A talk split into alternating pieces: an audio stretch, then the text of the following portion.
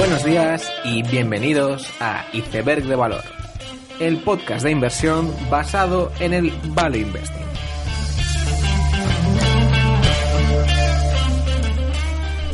Buenas Alejandro, bienvenido al podcast. Buenas Carlos, ¿qué tal? Vale, pues em, para empezar un poco lo típico suele ser hablar de tu trayectoria y cómo empezaste en el mundo de la inversión. Y yo quería hacerte esta pregunta, pero un poco eh, enfocando en el sentido de cuáles han sido esos momentos donde eh, han sido como epifanías de, joder, pues mm, de repente llegó un momento que me gustó la inversión, luego pues me di cuenta que Warren Buffett pues no era el mejor y cuál ha sido tu trayectoria como inversor. Pues es una historia, es una historia curiosa, ¿no? ¿no? No sé si la sabes, pero es una historia muy, muy larga porque yo desde pequeño pues siempre me gustó el mundo de, de los negocios, ¿no? Desde muy pequeñito, pues en, el, en el colegio yo eh, criaba peces en mi pecera y los vendía a mis compañeras de clase, ¿no? Como, o sea que desde pequeñito siempre me gustó el mundo de los negocios. Y yo un día, que tenía unos pequeños ahorros, todos los ahorros que se pueden tener con nueve años, y le dije, le dije a mi padre, oye, ¿dónde puedo invertir el dinero mmm, que no sea en el banco? Yo en el banco no me dan nada, ¿no? Quiero buscar un sitio donde invertir el dinero y que yo pueda decidir. Y entonces él, como pues, un padre de familia que invierte, compra sus acciones de Telefónica y sus Santanderes, pues me explicó lo que era la bolsa, ¿no? Con lo cual yo ya buscaba lo, lo que era la bolsa sin saber ni siquiera con, con nueve años que eso existía, ¿no? Entonces desde ese momento empecé a invertir, evidentemente, pues, pues uno empieza, en ese momento se, se invertía viendo el, el, yo invertía viendo el periódico del día siguiente, ¿no? Lo, lo que pasaba en las compañías, em, empecé comprando acciones de, en ese momento de Telepizza y del, del Banco Santander, que era lo que conocía. Uh -huh. con esa edad también, ¿no?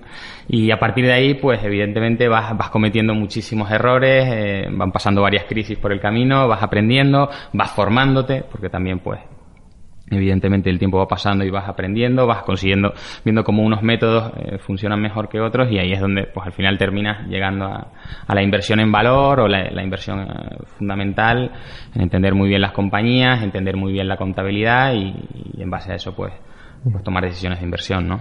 Vale. Vale. Y um, hubo un momento donde tú dijiste, esto es lo mío. Oh. Yo siempre, desde, desde pequeñito, es que siempre me quise dedicar a, a gestionar las, ¿Ah, sí? a gestionar inversiones, ¿no? No sabía, a ver, eh, al final es un sueño, ¿no? Y, y no siempre eh, piensas que lo, que lo puedes conseguir, ¿no? Pero ya lo hacía, lo empecé haciendo desde pequeño con mi dinero, luego con, con familiares, con amigos eh, y, y, dinero de terceros y, y, llega un momento pues en el que, en el que se me plantea la oportunidad de, de hacerlo profesionalmente, cuando yo estaba, yo estaba trabajando en, como auditor en Ernst Young y conocí a Javier eh, con anterioridad y, y, me lo planteó y dije, bueno, pues, pues vamos allá por adelante. Uh -huh. Y um, tú ahora que trabajas en eh, gestionando activos y analizando empresas, no es lo mismo trabajar con dos personas más o un equipo a invertir tú solo, ¿no? Entonces, ¿qué um, ventajas le ves y qué desventajas?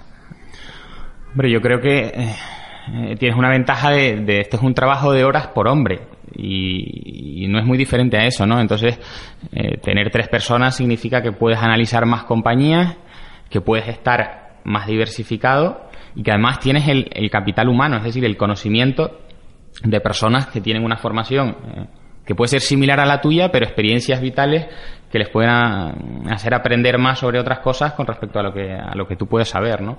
Y eso, eso, eso es súper valioso. Vale, pero a, veces hay incluso momentos que quieres convencerles de algo, ¿no? Y mm, no es fácil. Y, por ejemplo, eh, se suele comentar mucho como Rey Dalio, pues en su hedge fund, eh, si alguien no, com no convence a la gente, pues se apunta esa idea y luego si se comprueba al año que tenía razón, pues eso, joder, eh, ¿cómo es fácil convenceros entre el uno al otro? ¿Cómo lo hacéis? Yo creo que no, no es especialmente difícil, ¿no? Normalmente eh, lo que aportan la, las otras dos personas al momento en el que tú presentas tu tesis de inversión mm, es positivo, ¿no? Son cosas que tú no habías visto e intentan rebatírtelo y al final yo creo que hay una cosa que nos une a los tres y es que los tres nos estamos jugando nuestro dinero, al igual que el resto de clientes. Entonces, al final, no es una cuestión de egos personales que tú quieras eh, tener razón sobre los demás. Es una cuestión de que tú quieres la mejor compañía o las mejores compañías para la cartera, ¿no? Con lo cual es una cuestión de, que tú has hecho la mayor parte del trabajo para defender esa idea, pero pero se aglutina ese conocimiento para intentar llegar a, a, esa idea más depurada o a las mejores ideas con respecto con respecto a otras, ¿no? Sí, eh, y eso lo entiendo, pero quizás imagínate que tú quieres abrir un nuevo sector a, a Oros, ¿no? Y, y a ti te gusta esa determinada empresa porque, bueno, te llevas eh, software como servicio, ¿no? Eh, que ahora están carísimos, pero... Eh, y te has estudiado 10 y entonces, porque te has estudiado esas 10, llegas a la undécima que sí que te gusta, ¿no? Em, ¿Cómo hacéis para entrar a nuevos sectores porque no es tan fácil como presentar una idea, ¿no? No, al final, ah, no, al final. Es que, pues cuando tú estudias, el, eh, por ejemplo, las, las, plataformas eh, petrolíferas offshore de perforación, pues claro, es que no es solo estudiar el sector de las plataformas, es que tienes que estudiar eh, el petróleo, cómo funciona, qué drivers mueven esa materia prima y solo en estudiar el, petróleo pasas muchos meses y cuando lo entiendes y has hecho un informe eh, sectorial sobre, sobre lo que puedes esperar del petróleo, luego eh, vas a un sector o un subsector de una compañía de servicios dentro de ese sector, ¿no? Entonces, bueno, es un trabajo de ir aprendiendo, de dedicar muchísimas horas y, a veces no llegas, en muchas ocasiones no llegas a nada, ¿no? También, ni tú mismo eres capaz de, de, sacar conclusiones acerca de eso, ¿no? lo que pasa es que normalmente lo que intentamos es eh, reunirnos, eh, bueno, estamos sentados juntos, ¿no? Pero el hablar antes de empezar a analizar un sector, porque eso lleva mucho tiempo, ¿no? Y entonces no puedes dedicar tres meses a analizar algo que, que, que en los primeros 20 minutos hubieras dicho, es que esto no es invertible por este motivo, ¿no? Entonces solemos sentarnos, discutir y hacer como una aproximación preliminar a ver si ese tipo de compañías pues tiene sentido que se pueden incorporar a la, a la cartera, ¿no? O ese sector, o, o, si vemos ciertas amenazas que no nos gustan, o, o una deuda que, que, dices es que esto es inasumible, los riesgos son muy grandes, o un equipo gestor que históricamente pues ha asignado el capital de una forma que no es adecuada. Todo eso al final dices, oye, pues mejor no invertir, ¿no? O valorarlo al menos y decir, si, si, si sé que la tesis va a cojear por aquí, pues vamos a discutirlo desde el principio y nos ahorramos pues meses de trabajo, ¿no? Que al final es que es que en un año cuántas compañías se pueden analizar por persona, no lo sé, seis, ocho, diez, eh, cuatro, depende, ¿no? Entonces, claro, es que si pierdes eh, si pierdes capacidad de análisis, pues al final eso se va a ver mermado también en las rentabilidades, ¿no? Vas a poder analizar menos cosas. y, comentabas también eh, cómo miráis diferentes sectores e incluso en vuestra cartera pues tenéis desde eh, petróleo y offshore, a, Google, a Booking, o sea, tenéis un abanico bastante grande, pero ¿cuál dirías que es vuestro sector donde más os gusta o más cómodo os sentís? No, no te diría que no, te diría que tengamos un sector en el que en el que estemos más cómodos, ¿no? Es verdad que tenemos un peso históricamente hemos tenido un peso interesante ahora debe ser ahora es un poquito menos pero en tecnología nos diferencia quizá de otros, de otros competidores en el entorno del, del 10 o el 12%. No tecnología entendida como intentamos entender cosas, comprar cosas que comprendemos, ¿no? No vamos a comprar biotecnología o cosas que se nos escapen, ¿no? Pero, digamos, las versiones modernas eh, de, los, de los negocios antiguos, ¿no? Pues el caso de las agencias de viajes que, que me comentabas, pues booking.com, ¿no? O el caso de la publicidad de las páginas amarillas, pues, pues Google pero son negocios que, a pesar de que tienen patas que son más difíciles de comprender, pues en, esencia son relativamente fáciles de comprender, ¿no? Pero también invertimos en inmobiliario, en compañías industriales, no, yo creo que... Vale, ¿en qué no invertís? No, ¿En qué no invertimos? En cosas que no entendemos. Pues te ponía un ejemplo, en la biotecnología. Eh, es algo que se nos escapa mucho, ¿no? En cosas, en negocios muy cambiantes. Por ejemplo, pues siempre ponemos el ejemplo de, eh, de Apple era una, una compañía que, que, estaba muy barata, la miramos hace, hace cuatro años y era una compañía que, hacíamos los números y estaba cotizando a cuatro veces beneficios de tres años vista con la caja que tenía, ¿no? Entonces, es que era muy, muy difícil perder dinero, pero no éramos capaces de estimar cuáles iban a ser los márgenes de la compañía a, tres años vista. Entonces eso, o cuál iba a ser la, la cuota de la compañía a cinco o seis años vista. Entonces, a pesar de que la oportunidad en un porcentaje de con una probabilidad muy muy alta eh, era, era una oportunidad buena y ibas a ganar dinero pues pues no lo veíamos claro no entonces intentamos no salirnos de las cosas que, que vemos con más certeza. Vale eh, entiendo que o sea, la clave es dormir tranquilo, ¿no? Muchas veces. Sí, desde luego, desde luego, un buen resumen. Eh, y, pero, ¿tenéis algún caso de éxito memorable? Ya puede ser en tu vida de inversor privado. En banca, perdona, también es otro sector ah. que, que, que, en España, pues en los últimos, en los últimos años, pues no hemos invertido absolutamente nada. Es otro sector. No porque no invirtamos en bancos, sino pues porque no, probablemente no respetan los principios de inversión que nosotros buscamos, ¿no? Pero pero, pero por ejemplo, un negocio de, leasing de aviones como el de AirCap, que no deja de ser un banco o algo similar a una entidad financiera, pues sí que invertimos, ¿no? Entonces, bueno, mm, siempre no, no, no son sí y no tajantes, sino vamos valorando caso por caso, ¿no? Vale, ¿y tenéis algún caso de éxito que, eh, bueno, eh, que por lo que sea hubo una oportunidad y, os estéis particularmente orgullosos o algún caso donde, bueno, la acción haya bajado un montón y vosotros habéis comprado y al final teníais razón, ¿no? Eh, ¿Destacarías en tu carrera alguno? Bueno, pues por ejemplo, te puedo poner un, caso como puede ser el de, el de Microsoft que era una compañía que, sigue siendo una compañía fabulosa y, lo va a seguir haciendo bien. Creo que son las Coca-Colas y las McDonald's del pasado, creo que son compañías como, Microsoft a día de hoy. Pero claro, es que en su día la compramos eh, a 25 dólares, mm, cuando cotizaba pues por menos de 5 veces beneficios, multiplicó por 3, vendimos en el entorno de 70 o 75 dólares y es que hoy está cotizando en 130 o 140. Y entiendo que el mercado, una compañía de esta calidad, pues la ponga cotizando a, a 25 o a 30 veces beneficios. Yo eso lo puedo entender, pero nosotros pues preferimos comprar otras cosas y ser más prudentes, ¿no? Pero, bueno, al final, eh, cuando nadie la quería, era una compañía fantástica, pero nadie la quería en ese momento, la comprábamos muy baratas y ahora todo el mundo la quiere y preferimos estar en otra cosa, ¿no? Intentamos pues, movernos a, lo largo de ese péndulo, ¿no? Pero, pero siempre vas contra, o, en muchas ocasiones aquí vas contra el mercado, ¿no? Cuando nadie, la quiere eres tú el que te miran raro y ahora que no la quieres, pues, pues vuelves a ser el raro, ¿no? Mm. Y bueno, otro ejemplo puede ser el de Cortiseira Morim, ¿no?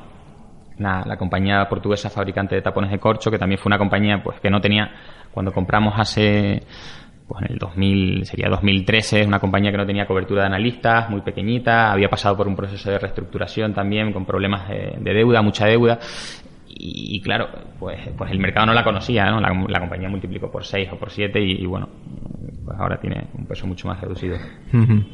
Em, entonces, ya se ve que tocáis muchos palos y mm, en el value investing al menos clásico siempre se habla de que si está per bajo o book value bajo. Em, pero también hay otros dogmas como, bueno, esta empresa tiene screen the game. Eh, bueno, eh, algunos de estos dogmas están bien como, principios, pero eh, ¿te parece que alguno de estos no está bien o estás en contra de alguno, alguna de estas ideas? Típicas? yo creo que hay que analizar eh, compañía por compañía y, cada compañía pues tiene, tiene unos variables, eh, unas variables que, hay que tener en cuenta, un, método de valoración que, hay que tener en cuenta y, demás, ¿no? A mí, a mí lo del skin in the game a mí me gusta, ¿no? Yo creo que es algo de sentido común que, que un directivo se, se juegue su dinero, igual que para nosotros los clientes eh, prefieren que tener el dinero con gente que se está jugando dinero, ¿no? Eh, en fondos de inversión, ¿no? En gestoras de fondos de inversión. Yo creo que eso es de sentido común. Pero.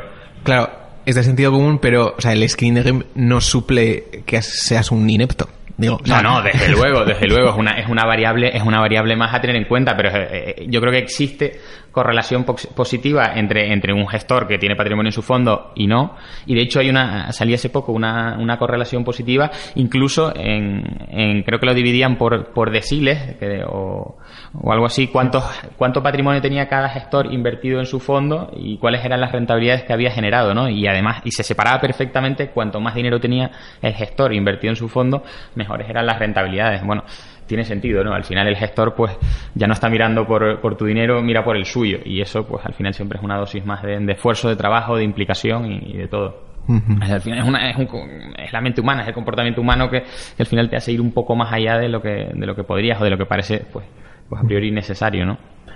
Vale, em, pero por ejemplo, en, el caso de una empresa con PER bajo, ¿no? que, es el típico caso value, ¿es algo que a ti mm, per se te atrae o, no es suficiente? No, yo creo que no es una, es que depende, depende mucho del negocio, ¿no? Eh, depende mucho del negocio. Hay negocios que a PER bajo pues son caros porque no tienen las ventajas competitivas que deberían tener, o incluso el PER, que es un indicador que, que no tiene en cuenta la deuda, pues la compañía está per bajo porque tiene mucha deuda o, bueno hay muchísimas variables que, que influyen en, una, valoración de la compañía. O el equipo gestor pues ha destruido capital o el negocio va decayendo y ese per bajo es un per alto de mañana. Entonces pues magnitudes eh, eh, digamos así tan tan frías pues y tan solitarias no es muy difícil de, que puedan arrojarte un poco de luz acerca de, de lo barata o lo cara que puede estar una compañía no correcto.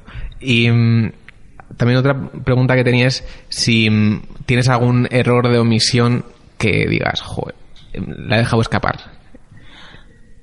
A ver, yo, yo no soy muy amigo de los errores de omisión, en el sentido que, evidentemente, pues, pues cogemos toda la lista de las compañías que más han subido en los últimos 20 años y todo eso seguro que han sido errores de omisión, ¿no? Pero, pero claro, eh, si yo no he tenido la capacidad de poder analizarlas o el tiempo de poder analizarlas, pues, pues no es un, un error de omisión, ¿no? Entonces, mm, si al final, si no hemos considerado comprar la compañía, ha sido porque hemos visto, nos ha pasado, pues compañías como, como de, tarjetas de crédito, por ejemplo, que hemos mirado, pues estaban muy, muy baratas y al final eh, decidimos no comprarlas por ciertos riesgos que tenían.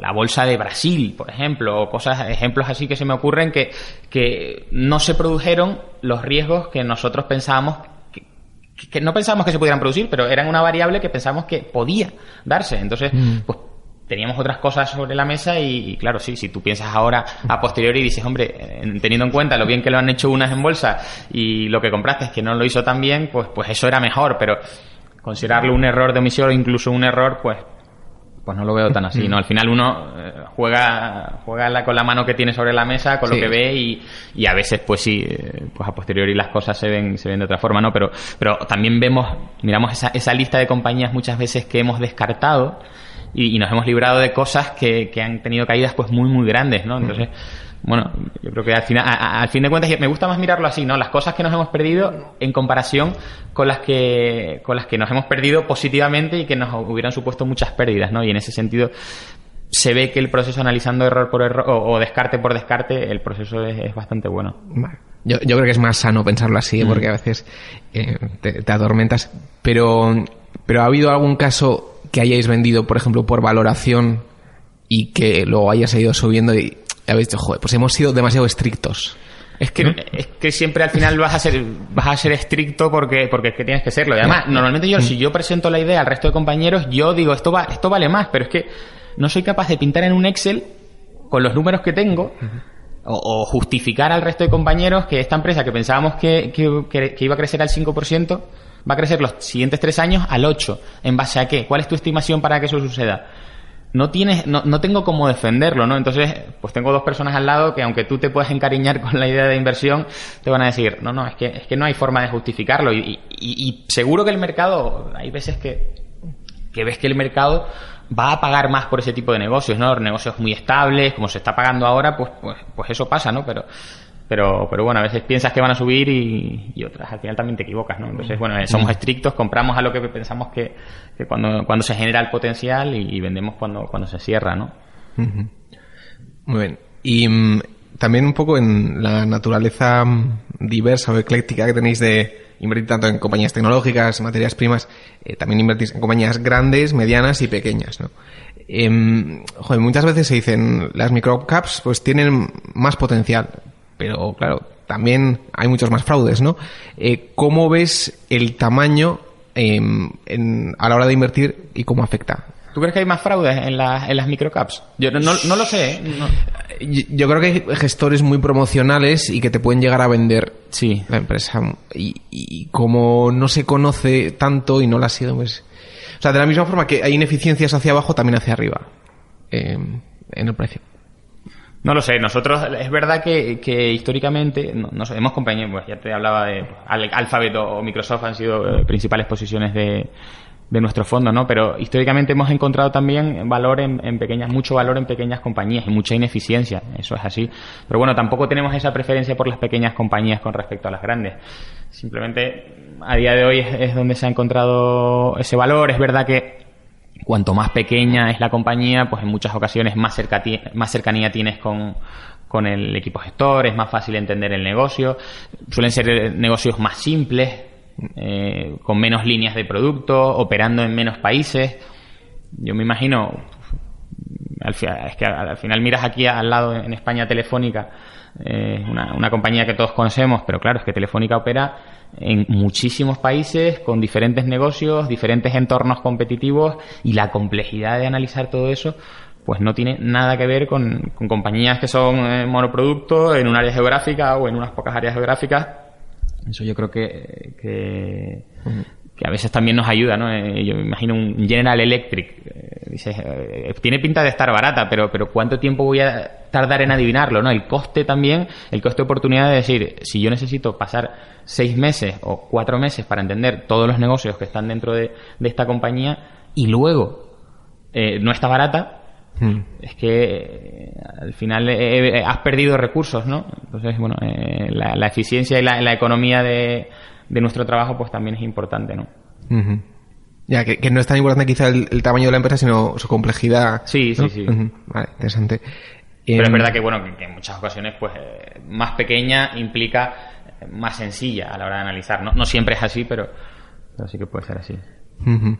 Em, hay otro tema también que es el debate de hablar con el management, eh, si eso es bueno, es malo, si te venden la moto, te mienten, ¿cómo lo ves? Ayuda? A ver, yo creo que, que no te mienten, o en líneas generales no te mienten mucho, pero sí te venden la moto, lógicamente. Pero, pero tienes que saber eh, que eso es así. Yo creo que ayuda porque entender bien, eh, pues eh, a veces incluso no solo para obtener datos de la compañía, ir a visitar centros productivos, sino entender datos de competidores, del sector, todo eso te enriquece muchísimo, ¿no? Y no tiene que ser el management, puede ser eh, un empleado, en, un operario en una planta que te, que te explique ciertos procesos productivos y que, enriquecen un montón, ¿no? Con lo cual, pues cuanto más cerca estás de la compañía, eh, yo creo que es positivo porque te ayuda a conocerla mejor, pero, pero yo creo que siempre hay que ir con, con ojo avisor a ver qué, qué, puede suceder o qué te pueden estar vendiendo, cuál es el incentivo de ese management, si es a vender o a, a qué es, porque es verdad que hay, como tú comentas, pues management muy promocionales que que te terminan engañando, ¿no? Eh, al final te terminan engañando, sí, sí, eso es cierto. Sí, porque el otro aspecto también es, o sea, yo trabajo como ingeniero en una empresa que ha multiplicado por 20, o sea, yo, yo trabajo en CAF y mm, yo nunca invertiría en CAF. Y a veces el estar muy cerca y ver las cosas mm, demasiado micro no es bueno. Eso nos pasa también con empleados. Muchas veces hablamos con empleados de la compañía y el, el sesgo que tienen sobre esas pequeñas cosas eh, y a ver, que su información es incluso más valiosa que la información que nosotros teníamos sobre la compañía, pero a veces hay que, hay que suavizarla porque la agresividad con la que, con la que muchos empleados pues transmiten la información sobre lo que está pasando, pues, pues su experiencia personal, a veces ni siquiera es extrapolable al, al resto de la compañía, ¿no? Pero, pero bueno, sí, sí, sí. Si tienes razón que, te ayuda también a quitar un, poquito, quitar un poquito el foco, pues eh, te ayuda a ver las cosas con un poco más de claridad. Vale, y luego el, tema que quería comentar es que el trabajo de gestor de fondos es especial, ¿no? Porque es trabajar muchas horas, saber de todo, pero realmente no sabéis de nada. O en profundidad no, sabes de nada. Em, entonces, no sé cómo se mitiga esto porque al ser generalista siempre hay alguien que sabe más que tú. Em, pero igual no importa que sepa más que tú, ¿no? Y, bueno, ¿cómo, ¿cómo ves esta simetría de información?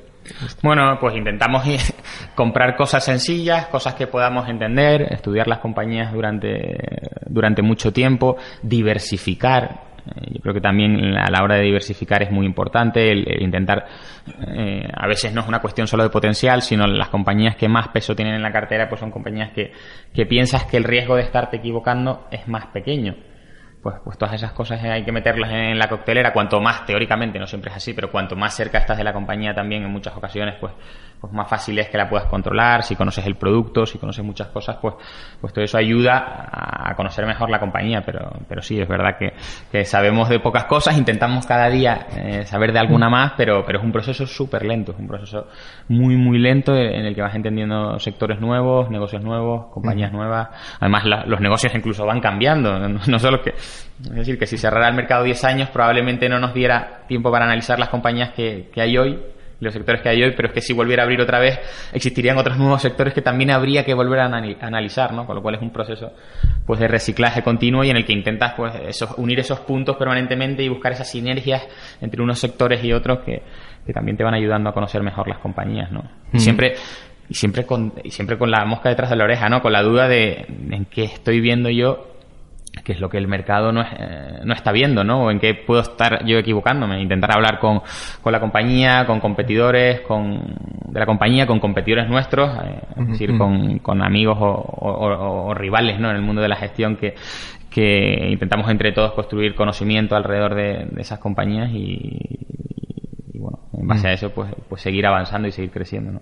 Mm. Es interesante lo de la flexibilidad porque a veces se habla en, el, la inversión en valor de, bueno, yo invierto en empresas estables, tradicionales, pero bueno, pero que las cosas cambian y pues igual te tienes que poner a aprender de, publicidad programática o, lo que sea, ¿no? Y cómo gestionáis el, el conocimiento, eh, esa es la pregunta. O sea, eh, y cómo de importante veis el ser flexible en eso.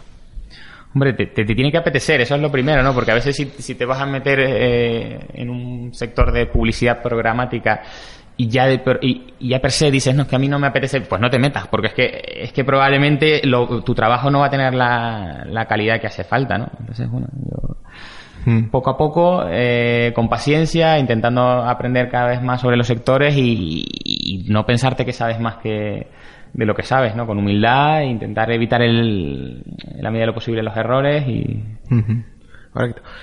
Y además, em, o sea, he empezado diciendo que el trabajo del gestor es, es un poco especial por, por este, tema del conocimiento, pero además es especial porque el resultado final, realmente dentro de cinco años, es un número. Es, y el número es como de ti total, o sea, es tú tienes un 8% de rentabilidad, 10. Em, y claro, además, vuestras posiciones son conocidas. es un mundo curioso, un mundo curioso donde el azar también interviene y además gestionáis dinero de otra gente que les podéis explicar la tesis de inversión, pero tampoco la entiende bien, porque el, el no es su trabajo entenderlo bien. Y pueden pensar que sois buenos, entonces, ¿cómo se lleva esto? Porque esto no es fácil de lidiar y cuando con todo va bien, perfecto, pero si baja todo un 20% y les explicáis que, que no, que hay muchas oportunidades, igual no lo entienden. ¿Cómo se lleva eso? Bueno, al final es un poco el trabajo de, educación al partícipe, de, explicarle también que, en general estos son productos a más de cinco años vista, que yo, siempre lo comento pues con, todos nuestros clientes, amigos, familia, que, que si no estás preparado para ver cómo un fondo de inversión o tu fondo de inversión cae un 40 o un 50%, pues es que es mejor no invertir, porque es que no pienso que eso vaya a pasar en los próximos 10 años. Es que estoy seguro que cada 10 o 12 años vas a ver una caída de, ese entorno, ¿no? Y por el camino, pues verás a lo mejor del 20% otras dos caídas. Pero bueno, la realidad es que a largo plazo lo que sucede es que las rentabilidades, si nos vamos a, al Standard Poor's de los últimos 70 años, pues, pues las rentabilidades han sido de, de media del 9 o el 10%. Y de cada 10 años hay 7, 8 años que son positivos. Lo cual, eh, quizás es verdad que eso incluso mal acostumbra al cliente a ver siempre beneficios y cuando, cuando hay caídas, pues, pues el cliente digamos que, que se acojona, ¿no? Mm. Hablando mal y, rápido. Pero, pero bueno, es parte del proceso. A nosotros eso nos ayuda también a, construir cartera, ¿no? Pues eh, en los últimos años ha habido momentos en los que ha habido hemos llegado a tener la liquidez en el 34%. Es decir, cuando la regulación nos dice que tiene que estar como máximo al 25%, ¿no? Eso significaba pues que no podíamos, no éramos capaces de invertir el dinero en compañías que, tuvieran potencial a largo plazo desde nuestro punto de vista, ¿no? Y ahora estamos eh, totalmente invertidos. Bueno, para eso hemos tenido que ver algo de caídas para poder poner el dinero a trabajar. Bueno, tiene sus, sus momentos malos y esa volatilidad es mala desde el punto de vista comercial para, para el miedo que puede tener el cliente y las dudas que aparecen, pero es buena para para esto es como lo de lo de recoger el campo, ¿no? Sembrar y recoger. Cuando tú llegas por allí y ves que, que no hay nada en el campo, y lo ves vacío y dices, oye, ¿qué ha pasado aquí, no? Eh, ¿Y dónde está, qué, ha pasado con nuestra riqueza? No, no, si es que está todo sembrado. no lo ves porque está todo sembrado. Es cuestión de tiempo y, ver cómo la cosecha eh, va creciendo, ¿no? Pero, bueno, hace falta tiempo. Hay cosas que... Sí, sí el partícipe tiene, tiene que confiar y, bueno, no, no es fácil. No, no es sencillo para nada. Por eso también, pues un producto apto para, para poca gente. al final, el tener esa paciencia y ese temple de, de, ver cómo tu cartera cae, pues no es nada sencillo, ¿no? Sobre todo cuando a veces eh, el propio inversor dice, es que yo, yo mismo personalmente eh, en, el, último año he conseguido mejores rentabilidades que mi gestor, ¿para qué le voy a pagar a mi gestor? ¿no? Bueno, eso también se lo plantea el cliente y bueno, pues hay que ver un poco más a largo plazo y ver qué pasa a largo plazo. Em, y por último quería un poco abordar eh, cómo es vuestro día a día y cómo, cómo lo trabajáis.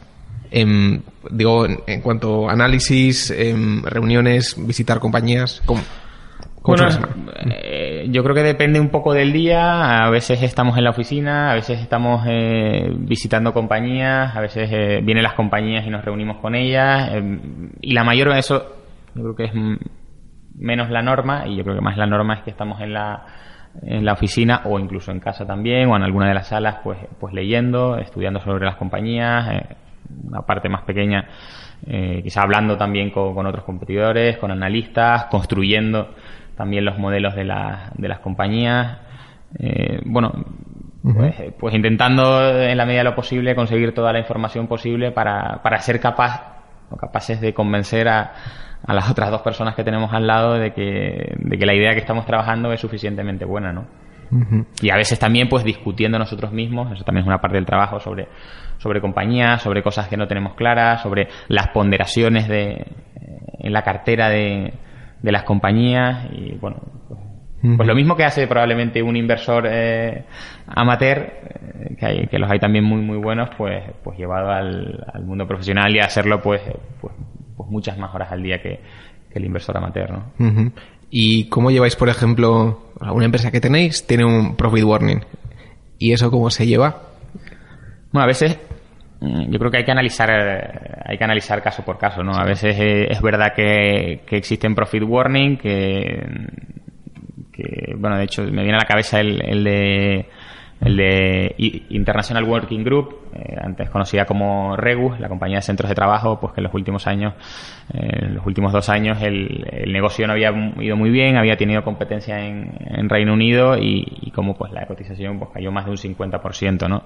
Eh, además, en este momento vimos como el, el propio Mark Dixon, el, el CEO y principal accionista de la compañía, pues estuvo comprando acciones de la compañía cuando había estado durante los 20 años anteriores vendiendo acciones de la compañía, ¿no?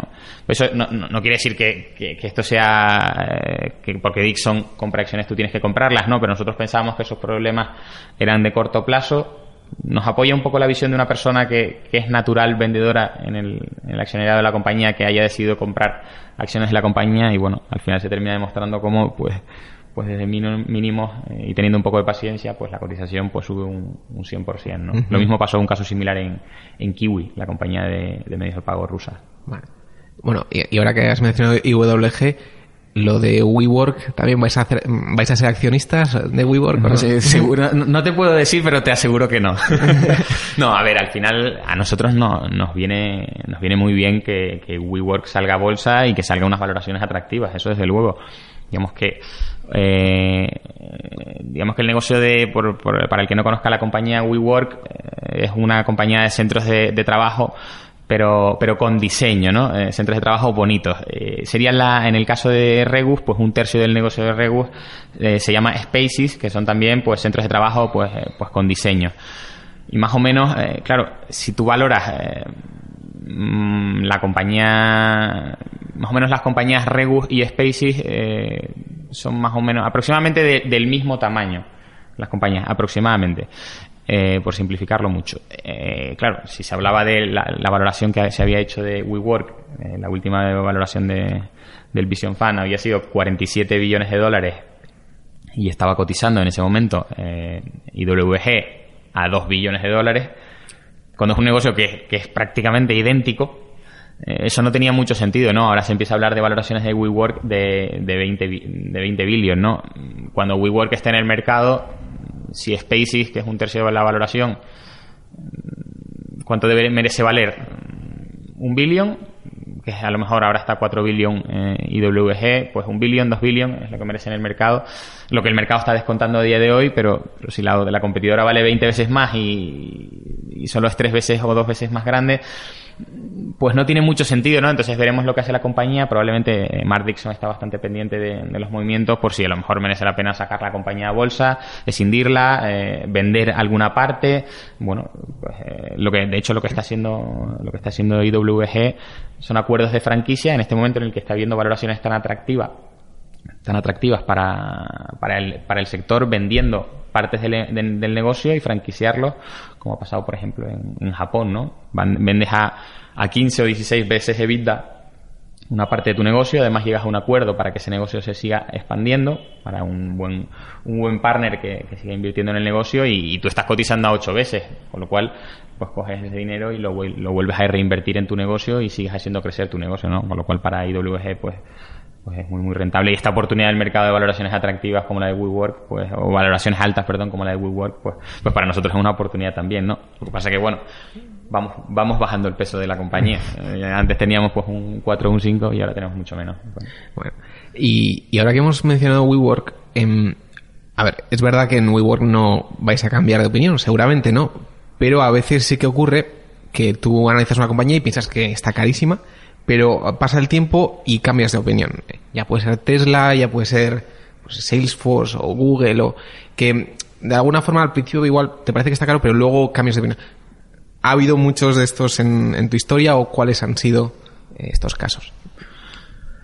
Hombre, normalmente eh, no me viene un, por poner un caso sencillo, yo creo que a lo mejor el negocio de de Alphabet, eh, la matriz de Google, cuando Google salió a bolsa, eh, eran unas valoraciones disparatadas, ¿no? Claro, no, tenía eh, la, conce- la concepción de- del negocio tan poderoso que es hoy. Eh, claro, las tasas de crecimiento eran muy altas y, los descuentos que, que el mercado a lo mejor podía, podía estar haciendo en ese momento, hace 18 o 15 años cuando salió a bolsa, pues pues normalmente uno no lo compra, ¿no? Eh, hoy dices, pues una compañía como, como Alphabet, eh, a los precios que está, descontando los crecimientos que crecen del, entre el 10 y el 15% y, o el 17%, pues, pues bueno, nos parecen razonables de asumir para un negocio de esa calidad y comprándola con un potencial del, del 50%, pues, pues nos parece una, una oportunidad atractiva, ¿no? Pero lo normal es que es que mm, seamos nosotros los que esperamos abajo a las compañías y no los que subi- no, no- no nosotros los que subamos a, a comprarlas más, más caras, ¿no? Preferimos ser pacientes. Vale. Pero es verdad que hay compañías pues, que las envían y al final las, las terminas comprando más arriba. Em, ahora que has mencionado Alphabet, ¿hay algo que no os gusta en Alphabet? Mm, Hay algo que no nos gusta.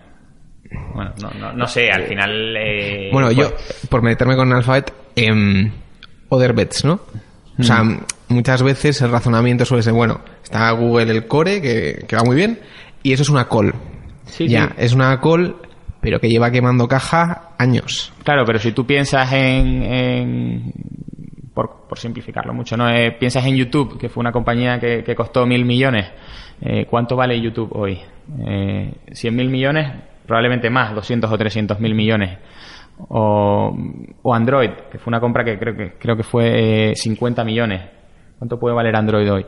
Pues claro, eh, es muy difícil eh, decir que esos son errores o, o- o el propio Waymo, ¿no? El asistente de coches autoconducibles. Eh, nosotros no le podemos dar un valor de, de 100.000 millones como dice mucha gente, pero, pero yo pienso que eso tiene valor, ¿no? Y hay otras, evidentemente otras apuestas que, que sí es verdad que no llegan a buen puerto, ¿no? Pero, pero es difícil, ¿no? Y siempre hay... Intentan hacer las cosas con relativo sentido común, lo que pasa es que yo entiendo que, por ejemplo, el tema, cosas que no me gustan, el tema de las ampliaciones de capital para, para pagar a los empleados, ¿no? Que se paga mucho en acciones a este tipo de compañías, claro. Pero es que si tú quieres tener los mejores empleados del mundo, eh, verdadero talento, pues tienes que incentivarlo de alguna forma. Entonces, eh, pues sí, eso no me gusta, pero yo entiendo el motivo que, por el que se hace para intentar retener el talento. Bueno, no sé si yo, estando en, la posición que están ellos, lo haría de forma diferente.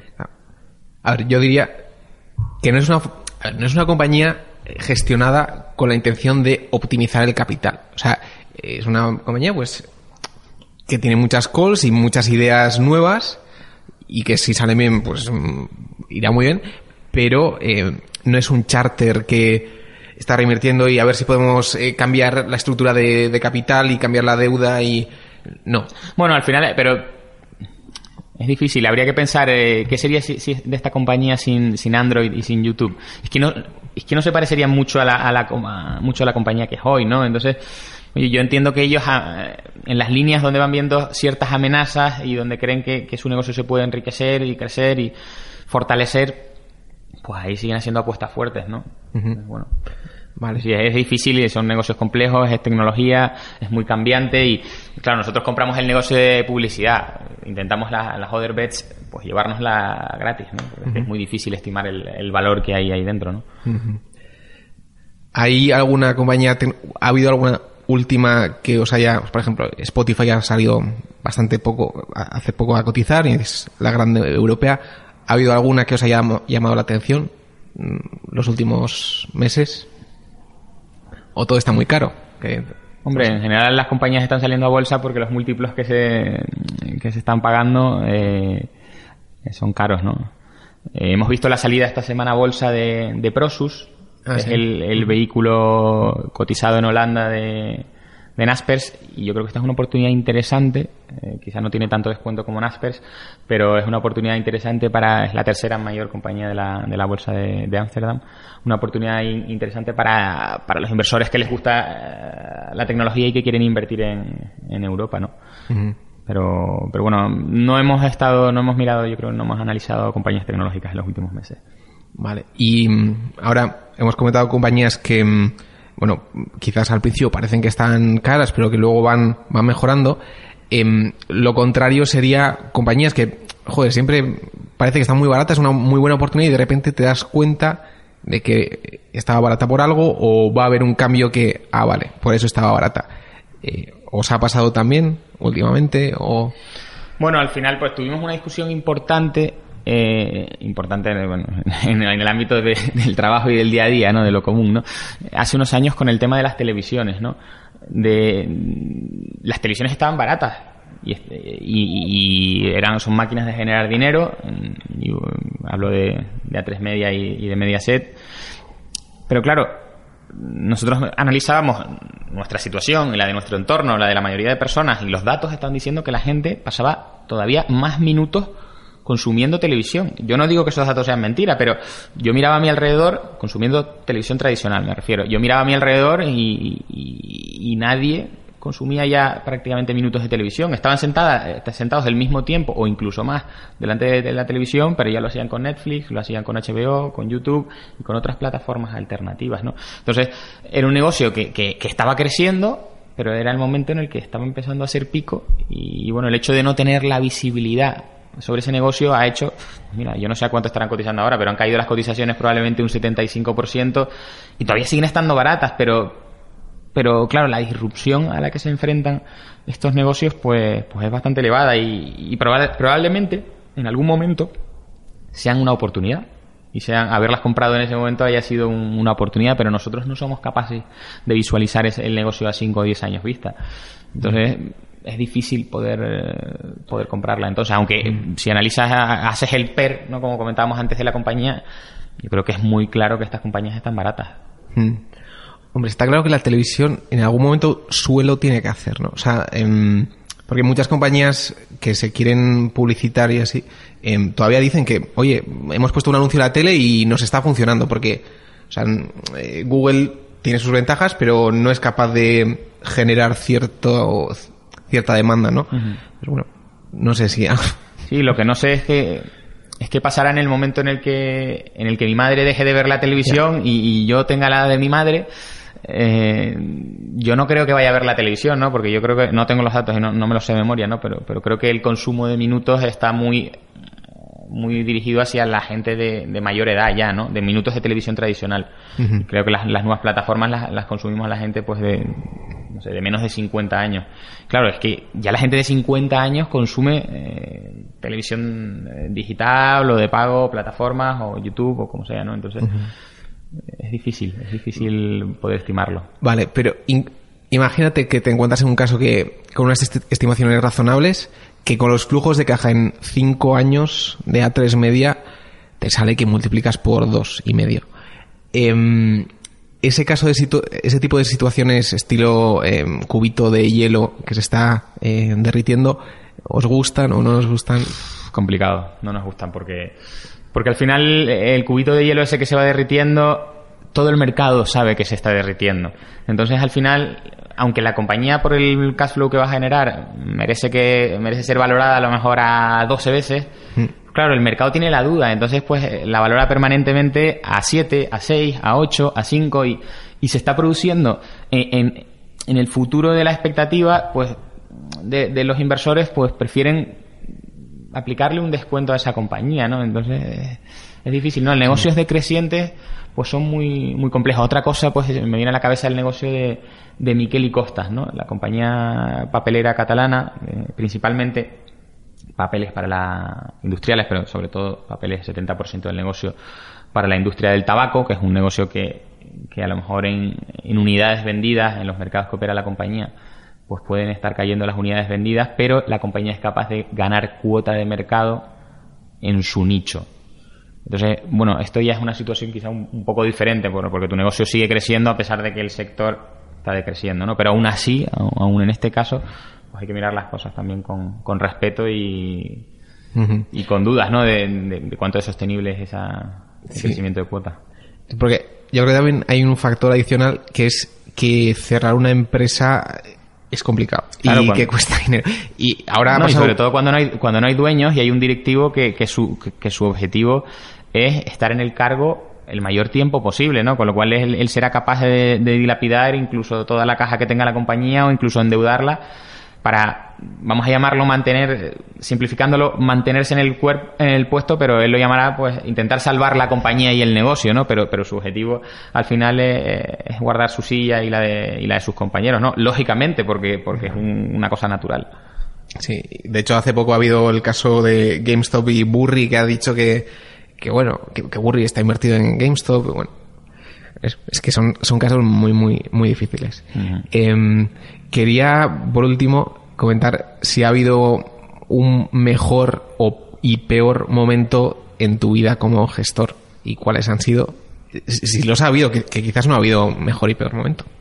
Bueno, yo, yo creo que esto, estos años en los que hemos estado gestionando hemos, hemos creado, pues ya son casi ocho años, un, buen equipo, rodeado de un buen equipo de gente, no solo en el, en el lado de la gestión, sino también de, compañeros en el departamento de administración, departamento comercial, pues un grupo que somos amigos también, ¿no? Y eso, ha fortalecido muchísimo a lo largo de los años, ¿no? Y yo creo que los, peores momentos siempre son a veces no solo, no cuando caen los fondos, que evidentemente no son, no, pueden no ser momentos agradables, sino cuando un partícipe ves que, que reembolsa, eh, no porque necesito el dinero, sino fruto del miedo, de que al final, a pesar de que te habías sentado dos veces con él, le habías contado que esto era una inversión eh, de largo plazo, pues, pues no ve que le entra ese miedo que, que, él esperaba o que pensaba que podía, que podía aguantar y dice, no, no, yo es que prefiero prefiero tener el dinero en la cuenta corriente, eh, no estoy preparado para eso. Te da sobre todo esa pena y ese decir, joder, pues no conseguí